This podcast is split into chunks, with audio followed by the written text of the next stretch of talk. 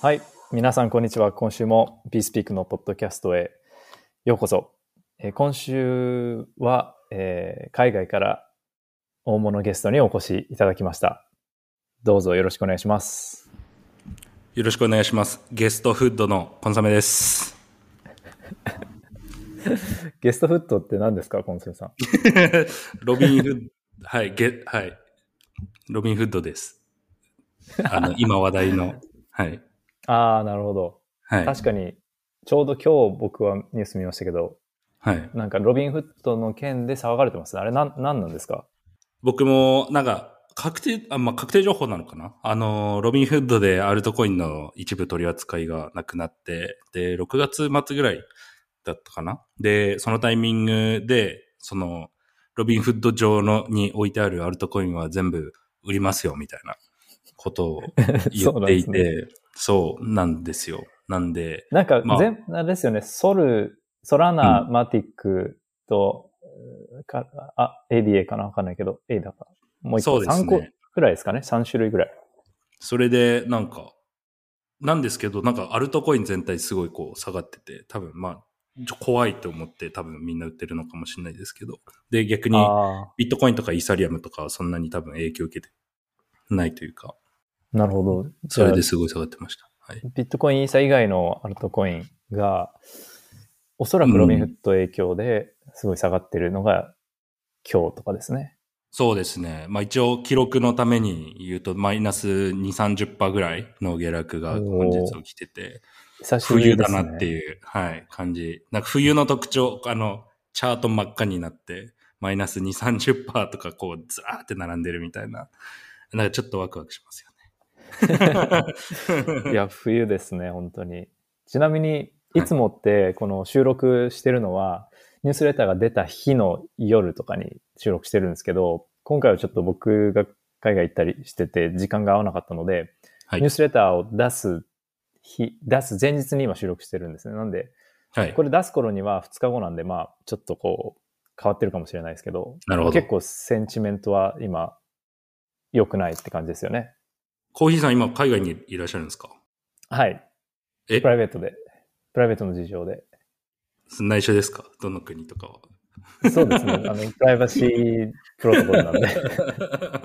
そうなんですよ。じゃあ海外から大物ゲストって言ってたけど、自分も実は 海外にいるよっていうことなんですね。げなるほどホ。ストフットです。はい。はい。海外のホストになります。はい。なるほど。じゃあお互だかい日本にいない。はい。そうですね。いや、でも、このロビンフットの件もありますけど、なんか、規制の件もすごい、あの、センチメントに影響していると思ってて、まあ、はいバイナンスが SEC から訴えられていたりとか、うんうん。あとは、まあ、コインベースとかも戦ってますし、うん。まあ、ほとんどのアルトコインが証券だっていうふうにも SEC も言ってるから、うんまあ、。そういうのも影響してるんですかね。うん、そうですね。確かに、コインベース、バイナンスあたりもなんか最近こう、ボヤが上がり始めてますよね。なんか、うんバイナンスに関してはすごいなんか、良くないニュース、フェイクニュースなんかわかんないですけど、なんか顧客資産がうんぬんみたいなニュースとかがあって、うん。手をつけてたっていうね。まあ、わからないですけどね。憶測ですよね、多分あれは。まだ。うん。おそらく。うんゲンスラーさんがショートし、ビットコインショートしたっていうね。のは、あれは絶対嘘だと思いますけど。どっから出てくるんだ？だったら面白いですけどね。なんか、ちょっと なんかワクワクするというか、お前っつって、お前一番悪いやつじゃねえかっていう。ねいや、絶対わバレるから、絶対やらないと思いますけどね。だから、はい。ああいうのは一番やっちゃ、いけないからな。うん、ソースも怪しかったし、なんか、うん、ほぼ、ほぼフェイクだと思います。はい。まあ、そんな感じの今週のこう、市場のか、はいなんていうか、センチメントですけど、他になんか、コンソメさんありますか？こう、今触れておきたいこととか。うーん、いや、特にはないです。はい。ロロ聞かれるとないですね。ロビンフ、ロビンフットの件ではなんかないですか？ロビンフッドの件は、いや、ま、ないです。はい。いや、でも意外とあれなんですね。僕のイメージは、そんなに普及してない。ロビンフットは普及してるんですけど、レミフットでクリプトをすごいトレードしてるっていうのは思ってなかったんで、そんなに影響ないと思ったんですよね。ロビンフットがデリストしたところで。そうでね。も、タイミング的には結構影響を受けていて、まあ、多分強制売却、その、うん。ある時期までは引き出し可能だけど、それ以降は強制売却しますみたいなポリシーが、多分他の投資家が嫌に思って売ってるんだとは思ってるんですけど、うん。まあ意外と、どれぐらいの売り圧になるかは全くわかんないですけど、こういうこの恐怖感みたいなのが一番こう、売られますよね。こう、どうなるかわからんみたいな。おっしゃる通りだと思います。はいそうなんですよ。だからですね、アメリカが結構ちょっと不透明になって、さらにい今まで以上に不透明になってきていて、うん。でもなんかヨーロッパは、あの、ずっと前に話した MICA っていう MICA っていう規制のフレームワークが、確かもうほとんどこう、形になってきて、まあは割と、えっと、ポジティブになってきているのと、うんアジアはまあ、なんか香港もポジティブになってるっていう感じで。引き続き、こう、アジアにブリッシュな人が増えてるような印象ですね、個人的に。あ、なんかもし時間あったら話話したいことが一個あって、はいあ。の、ビタリックがなんか記事書いてましたね。あの、イーサリアム、これ解決しな、ああ、マスアダプションしないあかんででっていう。あかんでっていう三つの、あれ見ましたか？あれ、全部読んでなくて、なんか、はい。要約してる人のツイートかなんかをちょっと見ただけなんですけど、コンソメさんなんか、お覚えてたりしますか？内容。あ、いや、僕も実は読んでなくて。チャット GPT に、あの、ビタリックの記事の URL 投げて、これ要約してって、あの、投げただけです。どうでした？どどうでした？か えっと、あまあでも、究極やっぱマスアダプションのためになんかいろんなハードルがあって、なんだっけな。うん。えーまあスケーリングの問題。あ、そうですね。はい L2 スケーリングの問題と、L2 に移行しないといけないよっていうのが一つはい、と、二つ目が、ウォレッ何トセキュリティウォレットを、セキュリティを高めないといけないよっていう感じですね。そうですね。みんな今のウォレットじゃなくて、あの、スマートフォンウォレットに移行した方がいいでっていう話。うんなるほど。あとは、まあ、プライバシーを保護したプライバシーがはい、資産の移動が必要ですよっていう。まあ、G、ZK で多分、うん。うん。ZK Sync が多分全部これいけるんじゃねっていう 思いますけど、はい。まあでも書いてあるのは L2 だしそういうことがちゃんとまあ実用化できたらいいよねっていう話。逆になんか結構、はいあの、気迫に迫る感じで、多分、これい一つでも書けると、イーサリアムは失敗するって書いてあるたはずなんですよ。なのうで、ん。結構この、えっと、達成しない限りはイーサリアムとのこう向き合い方を変える必要があるみたいな感じなんですよね。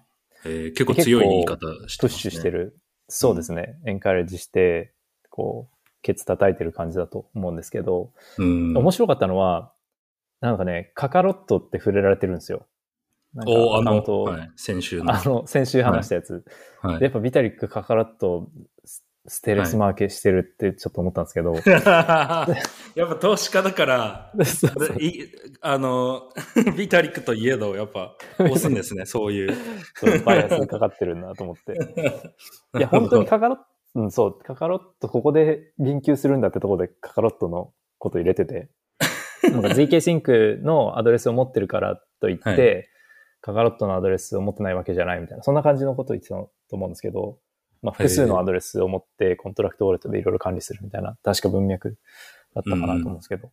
うん。で、えっと、じゃあもう一回言っとくと全部読んでないんで、文 文脈全部理解してるわけじゃないんですけど、まあ Kakarot を言及してたのだけを見つけたっていう感じ。こいつ、つって。そうそう。こいつ。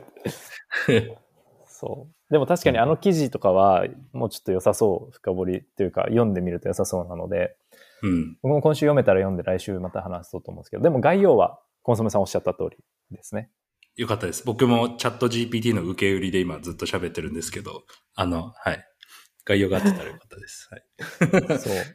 すごい長かったですね、でもね。うん。なるほど。はい。じゃあ、今週、まあ大きくあったのはそんなところですかね。そうですね。多分日本語でも翻訳してる人がいると思うんですけど。じゃあ、えっと、本題というか、今週のトピックに入ってもいいでしょうか？はい。はい。じゃあ1個目なんですけど、えっと、 on-chain game 特化の L2 を作れる、こう、プロジェクトの、これ、アーガスって読むんですかね？ Argus っていうプロジェクトが10 million 調達しました。うん。で、結構投資家はですね、久々に名前聞いたんですけど、あの、ケイティ・ハウンのハウン・ベンチャーズっていう、まあ、と、あれですね、元 A16Z のは GP いだった人が、こう。立ち上げた VC で、はい。最近聞いてなかったんですけど、なんか久々に投資した案件、へえっていう。かリードしたみたいですね。あ、リードなんですね。うんうん。そう、けそのハンベハンベンチャーズがリードです。このうんアーガスはコンソメさん聞いたことありましたか？あ、ツイ、まあ、ツイートラインで流れてきて、あ、すごい面白そうなプロジェクト来たなっていうので、あの、見てました。あの、ファウンダーがいいですね。あの、スコット・スナルト。あのあー、どなあれたでか？ですすね。で僕もツイッターで知知ってはいたんですけど、なんかちょいちょいこうツイートラインに流れてきて、で何した人なんだっけなって全然思い出せなくて調べたら、えー、あれですね。なんだっけ？えーあの、ダークフォレススト。ダークフォレスト作った人、めちゃめちゃすごい人ですよね。だから、めちゃめちゃすごい人ですね。はい。え、これってそうですよね。そうそう。あの、ダークフォレスト作った人が、えっと、作ってるんですよね。そう。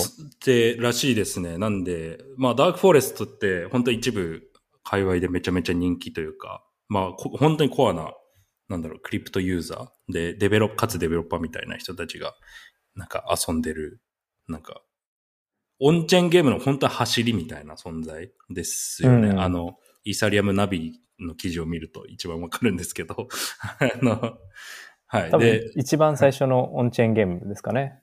そうですね。で、かつなんか ZK 使ってたりとか、あの、ただのゲームじゃなくて、なんだろう、参加者がいろいろボット組んで遊んだりとか、参加者がマーケットプレイス自分で作ったりとか、なんか本当にクリプトっぽくて Web3 っぽいユーザーが作っていくゲームみたいな、なんか感じになってて、で、その先見の目を持っている人が作った、えー L2 チェーンということですね。はい。そうですね。でもなんか L2 そのものっていうよりは、L2 チェーンをこう誰でも、ゲーム特化の L2 チェーンを作れる SDK ってああ、いうのをなるほど。まず最初に出すみたいで、で、名前がそのワールドエンジンっていう名前で出すらしいんですよ。うん。かっこよくないですか？ワールドエンジン。なんかオンチェーンゲーム系はなんかこのオートノモスワールドとか、なんかこういう独特な、はい、かっこいい言葉がありますね。うん、いいですそうね。、なんでか、なんでかというと多分そのオンチェーンゲームそのものがこうもう一つの世界、別の世界っていう風に認識している人がいるワールドな何人かいて、そう、ワールド。だから、えっと、自立す別の世界とか、こ今回もワールドエンジン、世界を作るための、まあ、エンジンうんと。かっていうことを。つけてるんだと思うんですよね。で、なんか、はい、はい、うんすいません。で、まあ、ゲーム開発者が、こう、ワールドエンジン使って、自分のオンチェーンゲームの世界をこう作るじゃないですか、ポンって、一個。はいそしたら別の人がその別の世界を作って、でうん他の人が、コンソメさんがまた別の世界を作ったら、その世界同士がこう、つながるというか、うん。総合運用可能になるんで、スケールもするし、インターオペラビリティもあるし、あの、っていうのがまあ一個目の特徴ですね。これを使う利点というか。なるほど。うん。で、かつ、これ、このまま進めちゃって大丈夫ですか？コンソメさんなんか。はい、はい。あいや、なんかこれもまた、あの、バラジがインベスターで入ってるんだなっていう。ああ、いろんなところで、はい、バラジが。はい。それだけです。すいません。バラジはそうですね。入ってました。はい。あの、今月で1ミリオンベッドが終わりますね。そう あでもちょっと話戻ると、その、なんていうんですかね、そのブロブロックチェーン自体がその、なんていうんですか、例え難しい、スノードームの世界みたいな、なんていうんですかね、現実世界と切り離された一個の小世界っていうイメージ、僕も確かにあって、そのオンチェーンゲームだけじゃなくて、ブロックチェーンの世界全体が、なんだろう。わわかりますか？言ってることなあ、んか。わかりますわかります。あ独立したもう一個の世界というイメージがあって、うん。まあそれは多分誰かに支配されないとか変えられないとか、多分そういうトレートによって、なんか特徴によってそう思わせるんだと思うんですけど、いや、わかりますよ。もうそう一つのですよね世界っていう。うんだからこのワードセンスいいいいっていう話です。はい。そう、僕もそう思いました。で、オトノマスワールドのコミュニティというか、え AW とか言うんですけど、最近。はい。AW コミュニティとか AW マキシはやっぱそういうふうに思っていて、もう一個の世界だみたいなので。で、確か先月、リスボンでカンファレンスがあったらしい、あったんですよ。はい。ミートアップみたいな。うん知ってます、あ、なんか写真で流れてましたね。あの、オトノモスワールド集会みたいな。そうそう。見ました多分 1KX がこう主催なりサポートしてて、VC の。うん。で、AW カンファレンスがあって、結構まあ、友達が行ったんで話聞いたら、まあ結構 AW マキシみたいな人がいっぱいいて、へえ。まあ、意外とでも、その、ええっと、ゲームの、なんでしょうね、ゲーセンというか、ゲームのちょっとした進化版みたいなのを持ってる人が一定数いて、もう一つの世界って思ってる人は、本当に maxi のごく一部みたいな感じで、らしい、うんらしかったんですね、そのカンファレンスでは。だからまだまだかもって彼は言ってたんですけど、うん。でもなんか、ツイッターとかの盛り上がりを見てる限りは、なんか、2020年ぐらいの、いや、うん、2019年ぐらいの DeFi ぐらいの、こうん。う、ポテンシャルがあるようには僕は思います。盛り上がり的にはってことですよね。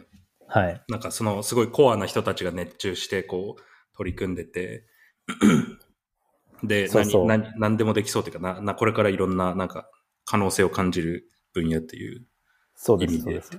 こう、いや、はい。は派生がその、いろんな方向に派生できそうというか、うん。直線だけじゃなくて、うん、うん放射線上。あ、どうぞ。すごいわかりますね。あの、僕もずっと on-chain game 来るでって、1年ぐらい前からずっと言ってるんで、あの、ついに、こう、足を。ついに、俺にお 俺に追いついたなって。俺に追いついたかという、はい。いや、まあでも、なんだろう。あでも、ゲゲームきっかけでまた、なんですかね、こう、注目浴びるとかあったら面白いですね、世間的に。で、そうですね。直近なんか、 DeFi ってやっぱ儲かるっていうのが一個エンジンで人のアトラクトしてたと思うんですけど、あの、なんだろう、ゲゲームってまた多分別の魅力で、ね、な儲かるっていうイメージあんまないとは思うんですけど、なんかそのもう儲かるっていうこと以外のその魅力で人を引きつけれたらいいいいなとは。確かに確かに。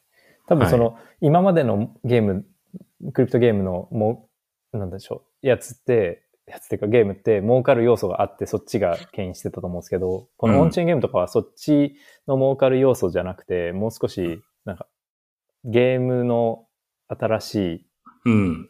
い要素とか遊び方とか、うん。あとはさっきさっき話したもう一個の別世界観が多分、うん。あの、牽引する気はしてるうんっ。ていう感じ多がします分なんか、やっぱり既存のゲームの延長で考えると少し理解しづらい部分はありますよね。その、そのうんななんだろう、僕の中ではそのイーサリアムってこう、これあれだな、あの人、あの、アンドリーセンの、えーあの人が言ってたんですけど、空中に浮いてある一個のコンピューターだよって、イーサリアムが。なんだっけな。うん。あの人です。あの、クリス・ディクソンですか？クリス・ディクソンが言ってて、その、イーサリアムってこう、どこにもないけど、世界で一台だけのコンピューターみたいな ことを言ってて、はいはいで、そ、その演疫というか、アナロジーで多分このゲー、オートノモスワールドとかも考えれて、こう一個のこう、なんだろう、世界があって、どこにもないんだけど、みんなでこう共有してる一個の世界があって、で、そこで起きてる事象をゲームみたいに表現するというか、いろんな人がそこに影響を及ぼせるし、で、なんだろう、リソ、例えばリソース共有してるとか、マップ共有してるとか、で、登場するモンスターとか共有してるけど別のゲームみたいな。なんかそういう概念みたいなのって今までなかったし、で、そこでこうどんどんいろんな面白いゲーム作られていくと、こう、儲かる以外の魅力でこう、うん 広がっていくんだろうなっていう。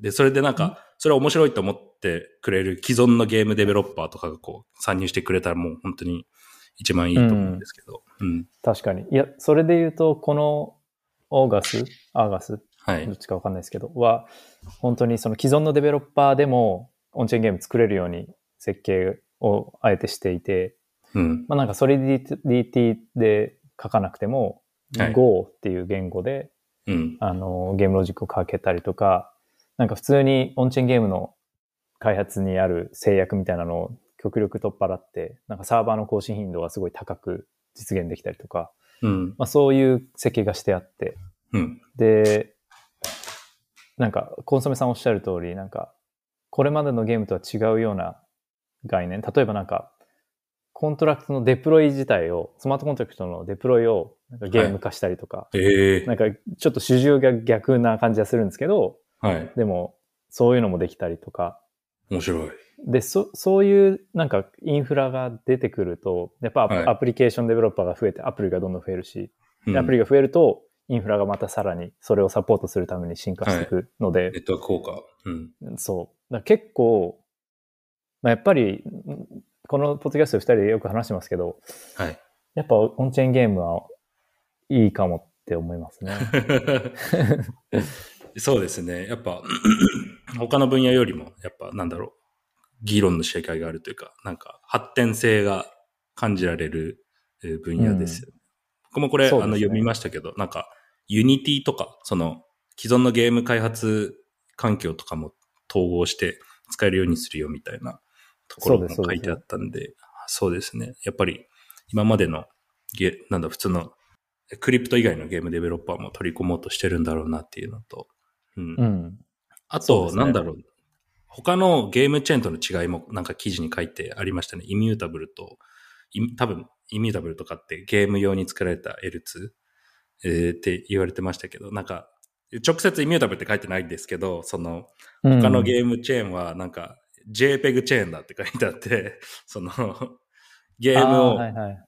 そうゲーム用のチェーンっていうよりは、本当にただ NFT を取り扱いやすくしただけのチェーンで、この Argus は、えーまあ、 execution、ゲームの execution layer まで、このチェーンで実行できるようにしてますよっていう。要は、うん。なんだろう、普通、ただ NFT 取り扱ってるだけじゃなくて、ゲームの、なん、 execution なんて言ったらいいんですかね。うん実行とそいうか、ゲームのロジック自体がオンチェーンにあるようにしてるっていう。そうですね。って書いてあって、そこがやっぱ違いなんだろうなっていうので、うん、面白そうだなと思いました。いや、いいまとめでありがとうございます。その通りで。はい。なんか、やっぱり、いろいろ制約があって、チェーンの性能的な。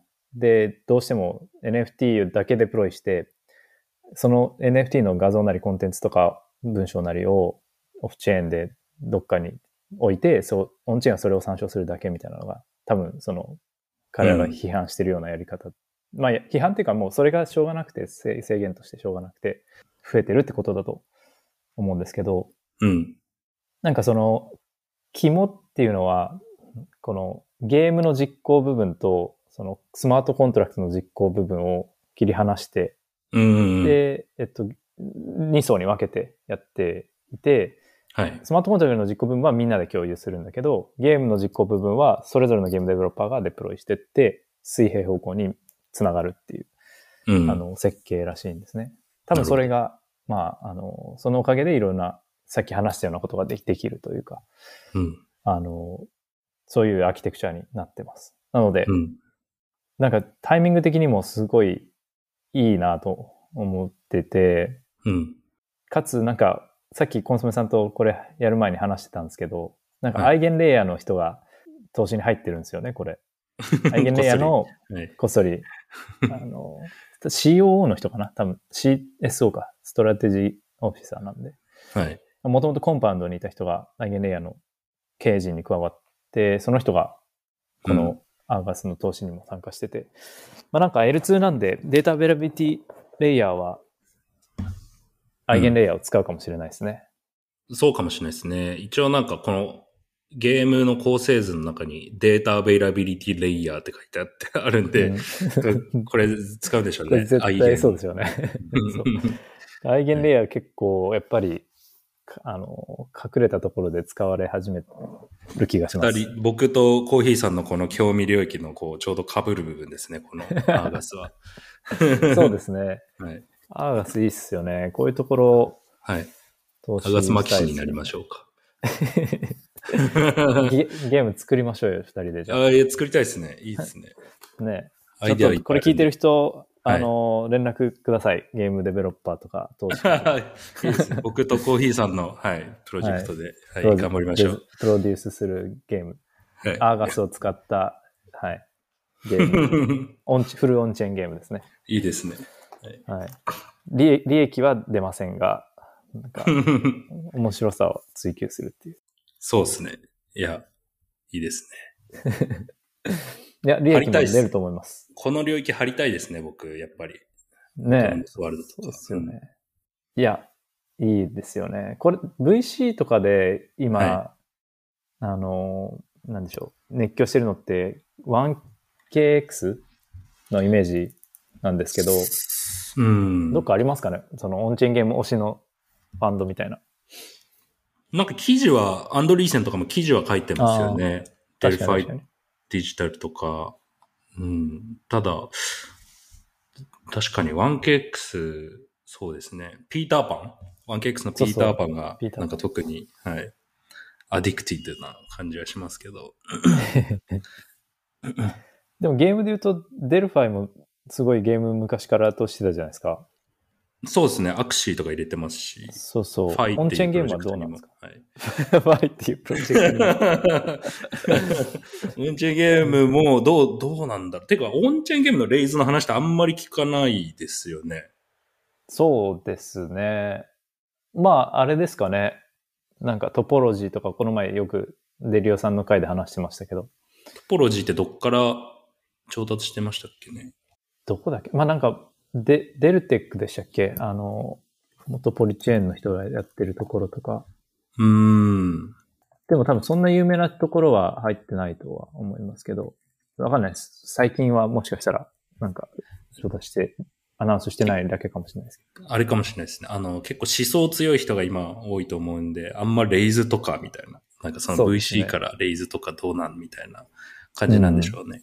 ど。確かに。じゃあ、これがまあなんか、オンチェーンゲームとか、まあそのインフラのアーガスの話ですね。うん。面白い。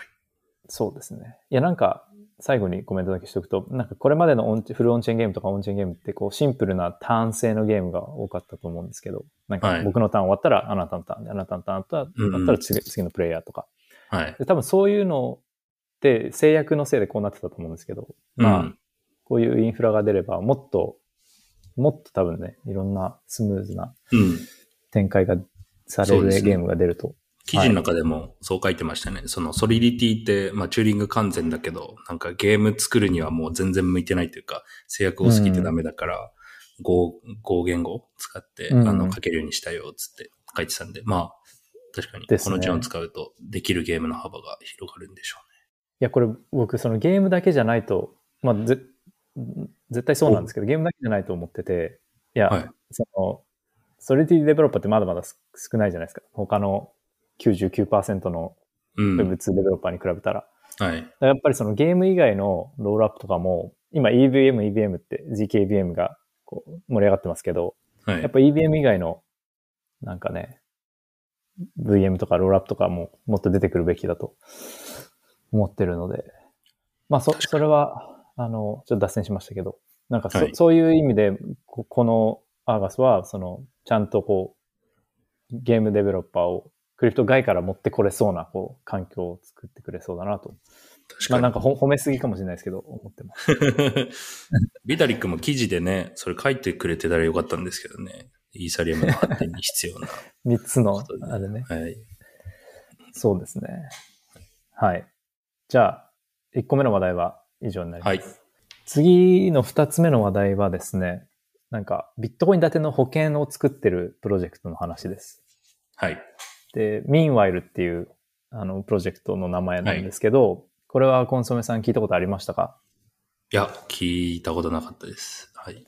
そうですね。これなんか、あの、オープン AI とか、あの、ワールドコインで、の創業者のサム・アルトマンはい。が出資をしていて、それでちょっとこう、なんか注目を浴びてるんですけど、はい。ちょっと待ってくださいね。浴びてるんですけど、ちょっとえ。ー生命保険なんですね。ビットコイン建てのそう、生命なんか AI を活用した、かつ、ビットコイン、すべてがビットコイン建てになってるっていうのが特徴で、はい。何かっていうと、なんか、ビットコインたくさん持ってる人いいるじゃないですか。その長者みたいな人。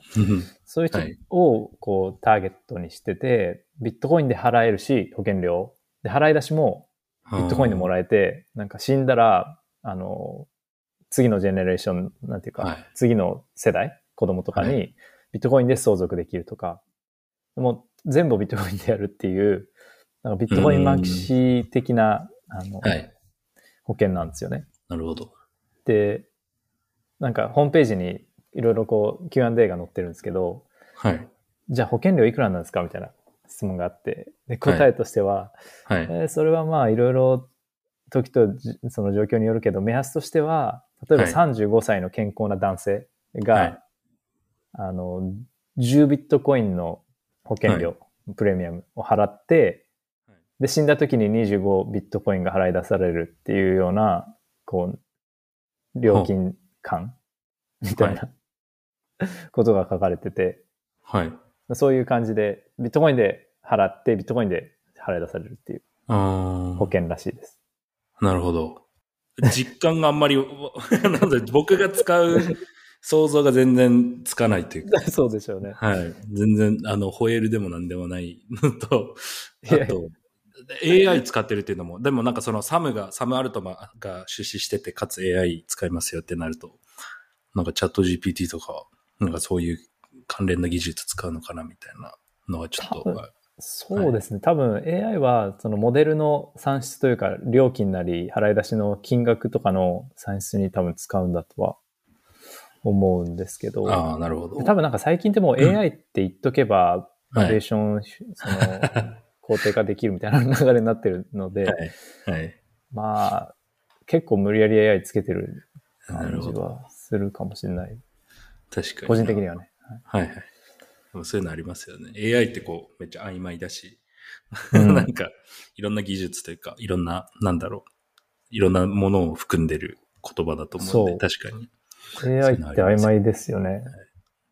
ちなみに僕は生命保険は入ってないんですよね。うん普通の生命保険入ってなくて、はい。あの、え、コーヒーさん入ってますか？いや、僕はプライバシープロトコルなんで、あんま言わないですけど。言えないんですか？言えないですね。はい、いでも僕もはい普通のなんかよく、昔なんかすごい勧誘、会社、あの、サラリーマン時代にすっげえ勧誘されて、はい。すごい、なんか一回入りかけたけど断り続けて、入ってなうん。い、入ってないです。あ、そうなんですね。だから結構普通の人とはちょっと違うと思います。うなんか、よくこれだけは入っとけみたいないろいろあると思うんですけど、もう全部、はい。あの断ったりして、まあ自分でいろいろ考えてはい。あ、設計してるっていう感じです。保険周りっていうかは、そんなちゃんと。じ自分で保険何入るかとか選んで入ってるってことですね。いや、保険入って、いや、入るっていうよりは、なんか、はい。なんかあった時のための、はい。えっと、準備を自分でしてるだけで、保険は入ってないです。まあ、入ってないって言ったらあじゃあもう自分で運用してるってことですね。な何かのための。まあそこはもう、ははいい、プライバシープロトコルにしておきます。怪しいな、なんか。その通りですよ。はいいや、なんか僕はその生命保険とかあんまり、どうなんでしょうね。変わるからわかんないですけど、今のところはいらないかなと思ってて、まあこうんれ結構議論あるじゃないですか。例えば持ち家と賃貸派みたいな、似たような議論だと思うんですけど、ありますね。うん。まあ、い今はあんまり子供子供っていうか、まあ、まあそういうのもあんまり言わない方がいいと思うんですけど、はい。あの、今はいらないフェーズっていう判断ね、確かに。あの、めっちゃインフレしてますしね。その、なんだろう、うん貯金するインセンティブがあんまないっていうか、なんかどの国もお金すりまくってるんで、そのなんか保険とか、なんか利率の低い、なんだろう、まあ金融商品じゃないですか、保険って。そうですね。うん、利率の低いものに関しては、まあ別に入んなくていいんじゃねっていうのは、おっしゃる通り。確かに。うん。いや、結局その貯金とかも銀行口座に預けたら、銀行口座で、銀行の人が運用してるわけじゃないですか。で、まあうん。なんか、結局その、えっと、なんていうか、プロダクティビティのひ低い、あの、はい。防衛費とか、まあいろんなところに行くわけで、うん。はい。まあなんか、自分で考えて、うん。あアロケーションした方が多分いいんだろうなとは、今はエアドロ活動の方が絶対いいですから。エアドロ活動して、その、そうだからはい、はい、どうぞ。あの、バイビットコインが保険ですね。いいですね。やっぱり、尖ってますね。僕もそうします。さんは？はい。いあのやさ、っきさ遮っちゃって申し訳なかったんですけど、保険入ってないんです、みたいなことを言ってたと思うんですけど。あそうですね。だから自分自分もあの生命保険途中まであの入っていたんですけど、社会人の時に。で、まあ、なんかいろいろ考えて、うん、なんかやっぱ自分で運用したりとか、なんかその利率の低いものは、あの、抜けてもいいんじゃないっていうのは、同じく、うん、はい、思いましたし、ね、今本当にインフレなんで、はい、あんまりインセンティブないですよね、そういう保険系って。やっぱ自分で貯金とか運用しといた方が。しかもなんかクリプトでファウンダーとかやってると、ファウンダーっていうかプロジェクトに入っていろいろやってると、はい。コンソメさんとかみたいに、なんか将来どこ行くかもわかんないじゃないですか。別の国行くかもしれないし。そうで、ね、そういう時になんかアセットとして、なんか扱いやすい方がいいと思うんで。そうですね。うん、年金とか正直払いたくないですよね。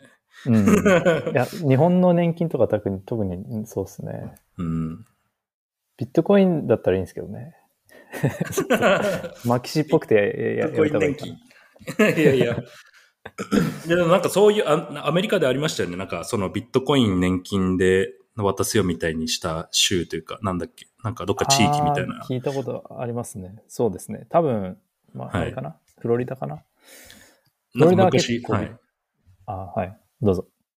あ、いや、そうそう、あったんで。昔ありましたっけ？うん、そう、うん、そういうとこに、あの、移ってもいいいいんじゃないですか？ね はい。そうそう。いや、本当ビットコインが結構やっぱ大事なセットになってきそうだなと思うんですよね。今後、この10年。世界情勢的に。はい。やっぱあれですか？あの、レイダリオ的な、あの、あれですかね？そうですね。ワールドオーダーが変わるから。いや、なんかワールドオーダーもそうなんですけど、はい、オーダーが同じだったとしても、なんかもはや、フィアット全体のもう、やっぱ限界みたいなわかんないけど、ちょっとバラジナイズドされてますけど。っていうのはあるので、はい。そうですね。なんか、はい。今、海外にね、いる、いらっしゃるのも、あれですか？なんか、そういう、なんか、属性から離れるために。あ、全然全然、これは本当に超プライベートな話で、はい、なるほど。本当にめでたいことがあって、めでたいことのためにいるっていうだけです。ありがとうございます。ありがとうございます。まあ、なんで、ちょっとミンワイルの話に戻ると、はい、そういうビットコイン建ての、あの、保険なんですけど、これ19ミリオンドル調達したんですね。ええ。で、サム・アルトマン、最初のラウンドはサム・アルトマンがリードしてるらしいです。サムリード、っていうのが面白いですよね。うんなんかエンジェルでちょっと入るとかじゃなくて、リードするっていうのがまたこう、リードなんだ。桁違いで。すごい存在だな。そんな時間あるんですか？彼。リードしてる時間。ねまあそうですね。まあ最初のラウンドのリードなんで、そんなにあれなんじゃないですか。調整とかも必要なく、少人数で知り合いでバババってまとめて。なるほど。ししかし、そのア、アーガスより調達してるじゃないですか。確かに。そうですね。アプリですよね、これ。 DeFi というか、なんだろう。 DeFi の一個みたいなイメージですけど。いや、 DeFi じゃなくて、なんかもうちょっと centralized な保険で、ただ、支払いと払い出しがビットコインを使うっていうだけですね。そのコントラクトとかは全く使ってないし。現実世界のサービスの一つで、うん、裏でビットコイン使ってるよっていう。そうです。そうです。ただの、その、 medium of exchange としてビットコインを使ってるだけで。それで 19M なんですね。まあでもわかんないです。AI でやっぱりなんかいろいろやってるのかもしれないですね。はい、確かに。 valuation いくらなんだろうな。ちょっと気になりますね。ね、200 million ぐらいかな。サム関わるとすごい調達額になりますね。何でも。そうですね。やっぱそれがでも、その、なんだろう、才能というか、能力なんでしょうけどね。うん。アルトマンですからね。そうそう、だから Google の AI ファンドも、その、投資してて、で、この前前話したあの、ザ・ブロックの創業者が作った Six Months Ventures っていうところも参加していて、まあ、純粋なクリプトプロジェクトじゃないけど、はい。どっちかというと金融企業で、フィンテックみたいな。まあ、フィンテックも言わないかな。金融企業でビットコイン使うっていうだけなんですけど。うん。まあ、やっぱ AI 使ってるっていうので。なるほど。はい、ササムがもうなんか最近すごいですね、活躍というか。そうですね。第二のイーロンみたいになってきてますね。ですね。うん、イーロンとサム・アルトマンと。なんかイーロンとサム・アルトマンはやっぱりこはい。似てるのはあれですよね。これをやるっていうのを掲げてずっと言い続けてやり続けて、なんかうん無理だとしても、無理っぽく見えることを言いまくって、はい。巨額のお金を集めて、うんでベスト、ベストなエンジニアを集めてうんっ。ていう、この、フェフェイキディルメイキみたいな、ありますよね。そうそうそう。イーロン・マスクも、えっと、火星行くとか、電気自動車とか言い続けて、うん。サマールトマンもずっと AGI、AGI ずっと言い続けて、はい。で、エンジニアをこう魅力し、魅了して、投資家をうん。魅了してっていう、こういう戦略ですよね。なんか、めちゃめちゃ話ずれますけど、これ、かなんか核融合とかもなんか、僕はこれから広がっていくんじゃないかなとか、分野として、あと、バイオ系とか、なんかその辺でもなんか活躍する人出てきてもいいんじゃないっていうのはちょっと思ったりしますね。その、今 IT 企業がこう、なんだろう、こう、ガラガラガラってこう、崩れてきてるじゃないですか。確かに。あの、一昔前だったら、なんか、なんだろう、第一次産業が時価総額トップ占めてて、で、次、うん。それガラガラガラって崩れて、っていう歴史の流れがあるんで、IT 企業も多分ずっと1位じゃないと思うんですよね。IT っていう分野全体として。で、次、もう一個別の分野で来るってなったら、なんか、核融合分野みたいな、なんか、とか、なんかバイオ分野とかが、その、時価総額のトップし占めるとか、いう世界があってもおかしくないんだろうなとは。はい。なんか面白いですよね、そういう、なんか new tech 分野というかね、 new science 分野とか、うん。あの、何でしたっけ。それこそ、 longevity とか、あのうん、長寿とか不老不死とか、あそこら辺のスタートアップも増えてるし、うん。あとは、ズザルですよね。あの、 Zuzalu であっそうそうた。まさに longevity の。うん。はい。 Zuzalu ですね。なんか、またバラジを持ってきて恐縮なんですけど、バラジが好きっすね 3, 3年ぐらい前に言ってたのは、いやごめんなさい。そう、3年ぐらい前に言ってたのは、はい3つ今、2年ぐらい前かな。で、3つ、その大事な分野があって、1つはスペースエクスポ,、エクスプローラーというか、はい。スペースの、宇宙に行くための、こう、はい領域。うん。で、2つ目が、クリプト、まあ、暗号なり、暗号通貨なりっていううん。領域。はい。で、最後が、やっぱロンジェビティとか、長寿とか、不老不死。この3つ挙げてて、で、うん。ズザルのイベントも大体、なんかここら辺のフォーカスなんですよね。まあ AI もあったけど、ロンジェビティとか、まあ宇宙はなかったけど。で、なんかビタリックとかそうそういうなんかフロンティアの人とはは割とその分野が、なんか熱い、熱いというか人類にとって大事だって言ってるわけですよね。えー、いや、なんかすごい視点が、視座が高いですね。視座が高いですね。エアドロー活動とかないからな。すみません。いやいや長寿いや、面白いよな。はい。まあちょっとコーヒーさんの長寿論とか今度聞いてみたいですね。長い、なその細く短くがいい。あ、細く長くがいいのかとか、太く短くがいいのかとか。そうですね。それは、なんか、今度話しましょうかね。はい。確かにね。でもなんかあの、やっぱ、断食いいっすね。多分、じょ長寿するには。えー、断食。なんではい、すか？あの、ファスティングとか、インターミティングファスティングとか、はい。食べ、食べないっていう。インターミーティングって16時間食べずに8時間食べるみたいなやつじゃなかったでしたっけ？そうですね。まあ、厳密な定義はないですけど、なんはか、完全な断食しないで、ちょっと食べるけど、うん。大体断食するとか。うん。ああいうの、わかんない。日本で流行ってるのかわかんないですけど、一時期アメリカでめっちゃ流行ってて、はい。で、うん。やっぱり、いい、いい、いいと思いますね、ああいうのはね。ミトコンドリアの活性化みたいな。あ、そうそう、よく知ってますね。してます。健康オタクなん ATP でと。か。はいあいや、今太ってますけど、健康、実は健康オタクで。あ、そうなんですね。僕もインターミッティングファスティングやったことあります。あ、本当ですか？はい。めっちゃおなら出るようになってやめました。いえ、本当ですか？や、本当なんですよ、へーこれ。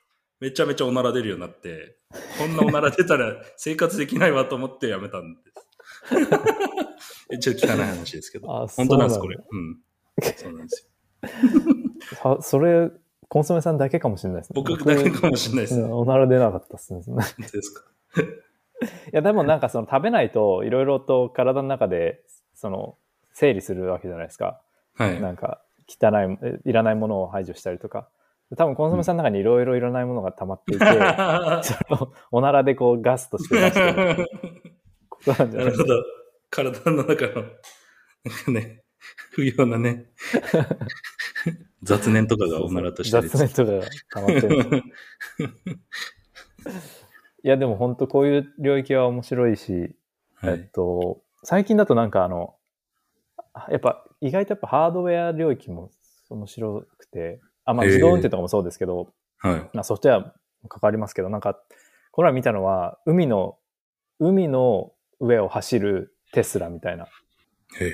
その全部100%電気なんですけど、まあはい電気船みたいな、意味わかりますか、ああ、はいはいはいはい。電気で駆動する船みたいなのはいはい。が、スタートアップやってるなんか人と出会って、やっぱこういうの聞くと、なんていうか面白いなっていうか、そっか。あのー、うんだからエンエンジン使ってる領域は全部こう電気で置き換えて新しいもの作ってこうよっていう置き換えがそうそうそう、できるという。オセロみたいな感じでこう、ピュピュピュエンジン使ってる領域全部電気自自動にしてっていうことですよね。そう。多分エネエネルギーとも関わると思うんですけど、電気はエネルギー必要だから。